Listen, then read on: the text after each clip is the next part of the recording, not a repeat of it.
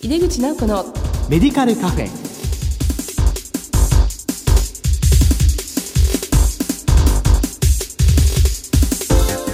こんばんは。帝京平成大学薬学部の井出口直子です。井出口直子のメディカルカフェ。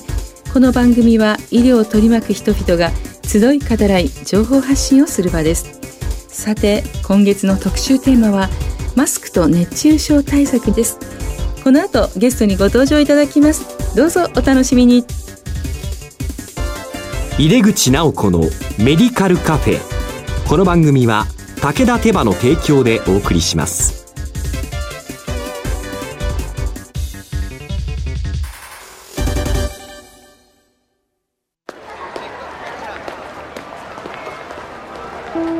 世界は大きく変化している。価値観も大きく変わっているこれからの時代健康とはどんなことを言うのだろう。医薬品には何が求められるようになるのだろう。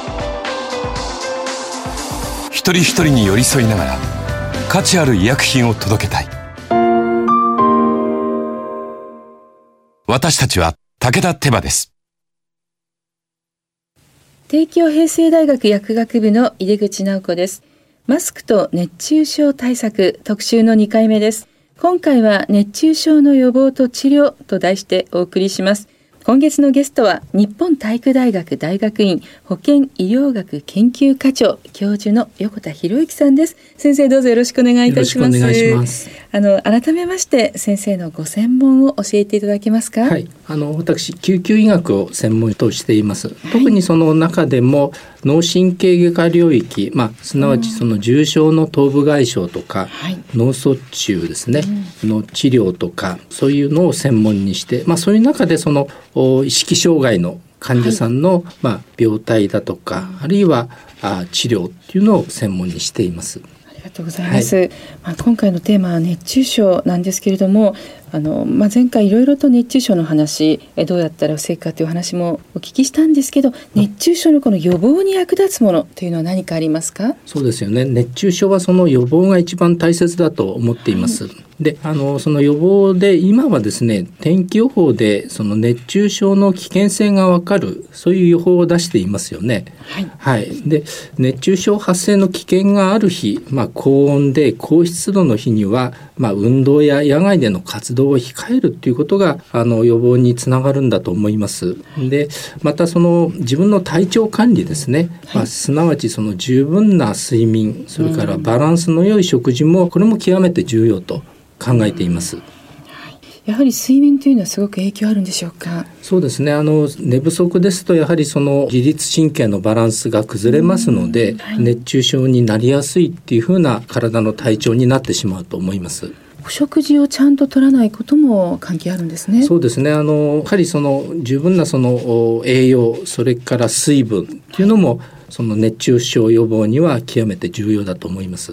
やはり体調管理、ね、睡眠不足それから、まあ、夏バテとかしちゃってね食欲も落ちてきますけどそ、ね、そこはしっかり取るようにするっていうことなんですね。あの重症の熱中症になりますと高体温による脱水症状だけでなくどのような症状を併発したりあるいは後遺症を引きずったりすることもあるんでしょうか？はい、あの重症の熱中症になりますと、まあ意識障害、まあもちろんですけれども、あのその意識障害の程度が非常にその強くなるんですね。はい、まあ昏睡状態になる場合もあります。でさらにですね、全身に痙攣が生じて、あの体温も39度あるいは40度以上になる。まあこうなるとですね、非常にその死亡率も高くなってくるんですね。はいでなぜかというと、その意識障害はもちろんですけれども、体の重要臓器、まあ、例えばその心臓だとか肝臓だとか腎臓、まあ、これらの重要臓器の機能不全、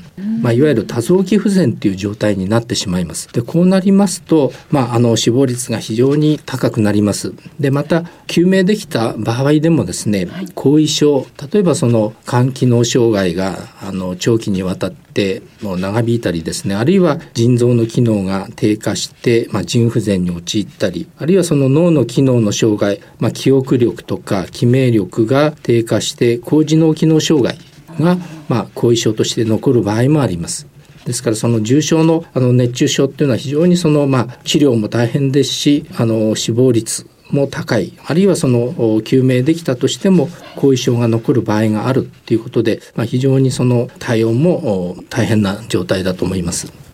ですね。今かなりあの厳しい状況になるんですね、はい、これはやはりもう早期発見まあというかもう予防が大事なんですね、はい、あのもう少しこう一般的な熱中症の治療についてもお聞かせいただいてよろしいでしょうか？はい。あの熱中症の治療法はその重症度によって異なります。まあ熱中症はまあ一般的にはその3段階に分類することが多いんですねで一番その軽症な一度熱中症と言われる状態は、まあ、めまいだとか立ちくらみあるいはそのまあ、足だとかお腹の筋肉が、まあ、つったり痙攣を起こしたりする、まあ、これがあの一度の熱中症です。でこの場合は、まあ、その例えば運動していればあのその運動をやめたり作業していれば作業を中断して涼しいところで休んで、まあ、水分あるいは塩分の補給をするようにします。で多くの場合はこの1度の熱中症の場合には症状はこれであの警戒すると思います。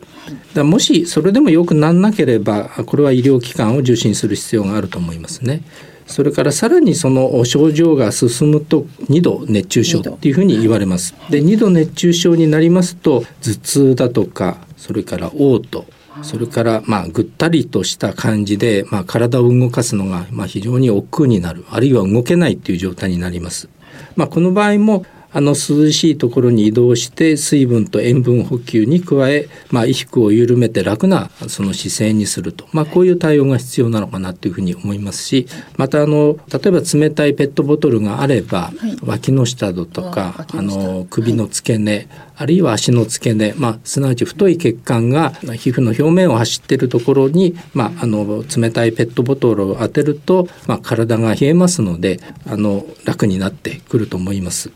まあ、あの2度熱中症ではやはりその医療機関を受診する必要があると思います。はい、最も重症なのは先ほどお話しした3度熱中症ですね。でこの場合には意識障害場合によっては昏睡状態になります。それから全身の痙攣それから体温が非常に高くなって場合によっては40度以上になってしまう。まあ、こうなりますともうあの救急車を呼んで、はい、まあ、急いでその工事の医療機関、まあ、すなわち、まあ、集中治療ができる、はい、そういう医療機関で治療を受ける必要があるというふうに思います。もうこれはもう救急車ということですね。そうですね。はい、もうその3度ぐらいになってしまうとやはりこう冷やしても冷えていかない状態でしょうか？そうですね。あの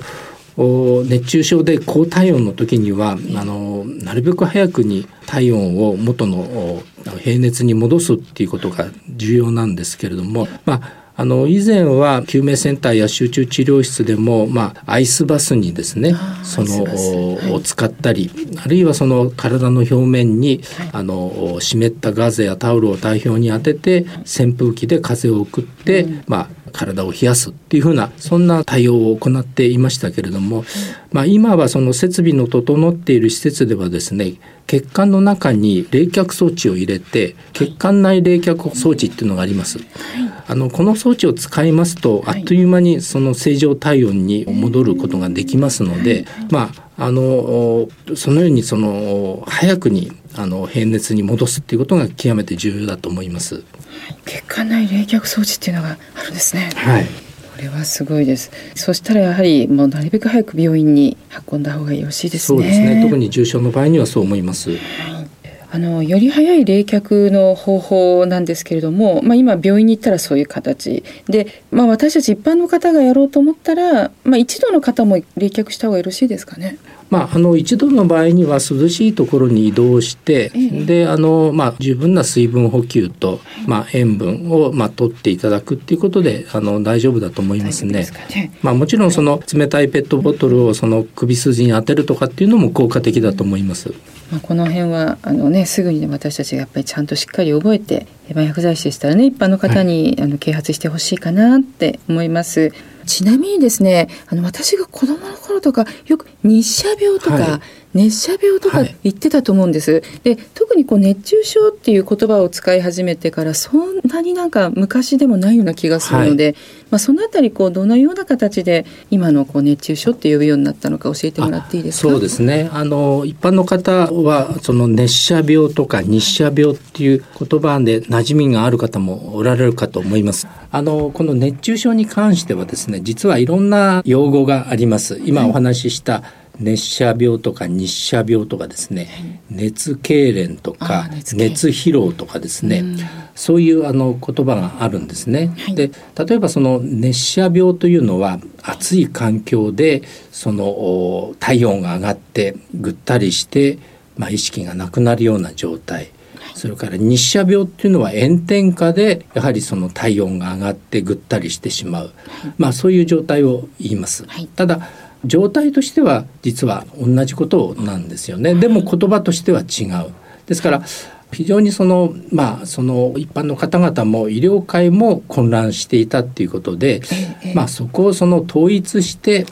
熱中症っていう言葉を使ってしかもその重症度で1度2度3度っていうふうに分けようとまあこのような日本救急医学会からの提案がちょうどもう20年ぐらい前にあの、はい、あのありましたそれがもう今現在は広く使われていると、まあ、こういうことだと思うんですね。どうもありがとうございます、よくわかりました。この熱中症の対応策を取りながら感染予防を考えるためにはどのような心がけができますでしょうか？はい、あのやはりこの、まあ、新型コロナウイルスの感染ということで、まあ、マスクは当然その必要な時にはつけていただきたいと思いますが、まあ、必要でない時にはマスクを外すべきだと思いますね。まあ、具体的には十分な距離があのソーシャルディスタンスが保てる時とかというのはあえてマスクをする必要はないとこのように思います。まあ、特にその暑い環境での野外活動の時、ね、今もあのお話したように人と人との距離が十分に保てる時にはマスクは必要とされていませんのでぜひですね念頭に入れていただきたいとこのように思います。またあのどうしてもそのマスクをしなくてはいけないっていうふうな状況の場合にはこれはあのこまめな休憩と、まあ、水分補給を心がけていただきたいとこのように思います。はいなかなかその、まあ、やっぱりマスクをするとちょっと息苦しくなったりねする方も多いと思うんですけど、はい、まあ、熱中症を予防したいんだけどマスクもしなきゃいけないっていう時は、まあ、より気をつけてねこまめな水分補給、ね、休憩ということなんですね。はい、はいあとは特に熱中症に気をつけてほしい方また何かこのいう疾患をお持ちの方っていう、まあ、ちょっと気をつけたいっていう方はいらっしゃいますでしょうか？そうですねやはりその熱中症で重症化するあるいは死亡する方っていうのは高齢者になんといっても多いんですね。で高齢者の方というのは、まあ、その例えば夜間トイレに行くのが大変だっていうことでその水分補給が十分でないっていうふうなことがあの背景にあります。でまたその起用歴で例えば脳卒中後遺症だとか糖尿病とか、まあ、そういうその疾患を持っている方というのはあの自律神経の機能が低下していますので、まあ、あの高齢に加えて自律神経の機能が低下するっていうことで、まあ、どうしても体に熱がこもる、まあ、そういう傾向があります。まあ、そういう場合には非常にそのもともとリスクが高い方ということなので、まあ、若い方以上にですね室内の換気だとか室温の調整それから、まあ、水分補給っていうのを心がけていただきたいとこのように思います。とうございます。やはり自律神経の働きがちょっとこう弱っている方っていうのは要注意ですよね。そうですね。まあ、薬局にはたくさんあのまあ慢性疾患の方いらっしゃいますけど、今の季節ね、えぜひあの糖尿病の方とか、まあ、脳卒中の後遺症の方ですよね。こう血小板剤飲まれてる方には熱中症のことは言わなきゃいけないですね。そうですね。はい、あのこの番組のリスナーは、まあ、薬剤師が多いので薬剤師向けに啓発しておかれたいことなどありましたらぜひメッセージお願いしたいんですけど、はい、あのこの熱中症は私自身その100%予防できる疾患っていうふうに考えてるんですね。あのですからその熱中症になるその、まあ、要因っていうのは先ほどお話したように、はい、周りの環境の、まあ、具体的に言うと気温だとか室温湿度それからあのご自身の体調の兼ね合いで熱中症が発生するわけですからどちらかの要因がなくなれば熱中症は発生しないわけです。ですから薬剤師の先生方ぜひですねそのようなあの視点でアドバイスをしていただきたいと思います。ありがとうございます。私たちのね活躍の場がまたここ一つあると思います。先生あの幼稚園の園長先生でもいらして、はい、先生の幼稚園はじゃああの熱中症対策はもう万全というまあ、あの万全というよりやはりその先ほどお話したようにあの熱中症の、まあ、予報はい、あるいはその、まあ、天気予報で高温猛暑のなるっていうような時には、まあ、子どもたちを、まあ、あの外でまあ本当は子どもたち外で遊びたいわけですけれども、外遊び、ね、はい、外遊びは、まあ、あの控えていただいて、うん、室内で、うん、まあ、あの過ごしていただくっていうことを指導しています。やっぱり小さいお子さんもですね。ちょっとリスクが高いってことですよね。あの子どももやはりその自律神経のあの発達がまだ未熟ですので、うんはい、あのそういう意味で熱中症になりやすいとこのように思います。当にこう熱中症のことを分かりやすくお話しいただきましてありがとうございました。ありがとうございました。マスクと熱中症対策特集の2回目。今回は熱中症の予防と治療と題してお送りしました。ゲストは日本体育大学大学院保健医療学研究課長教授の横田博之さんでした。先生お忙しいところ2回にわたり本当にどうもありがとうございました。ありがとうございました。世界は大きく変化している価値観も大きく変わっている。これからの時代、健康とはどんなことを言うのだろう。価値あるラインナップで信頼性の高い医薬品をお届けします。一人一人に向き合いながら、どんな時でも健康を咲かせる力を。私たちは武田手羽です。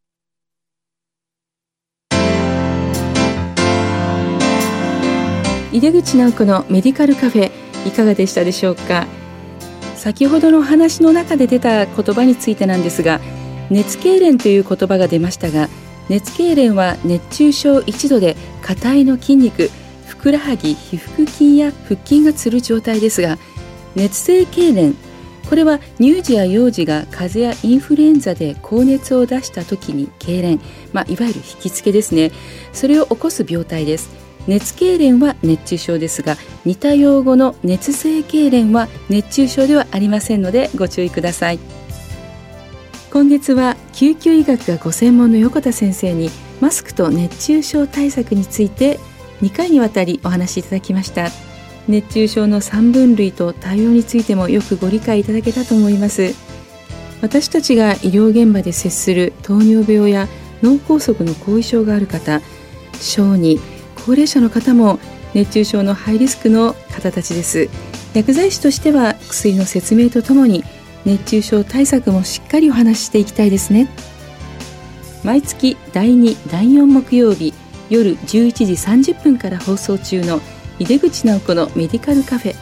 次回は8月11日山の日の放送です。暑い日が続きますがどうか皆様お元気にお過ごしください。それではまた帝京平成大学の井出口直子でした井出口直子のメディカルカフェこの番組は武田手羽の提供でお送りしました。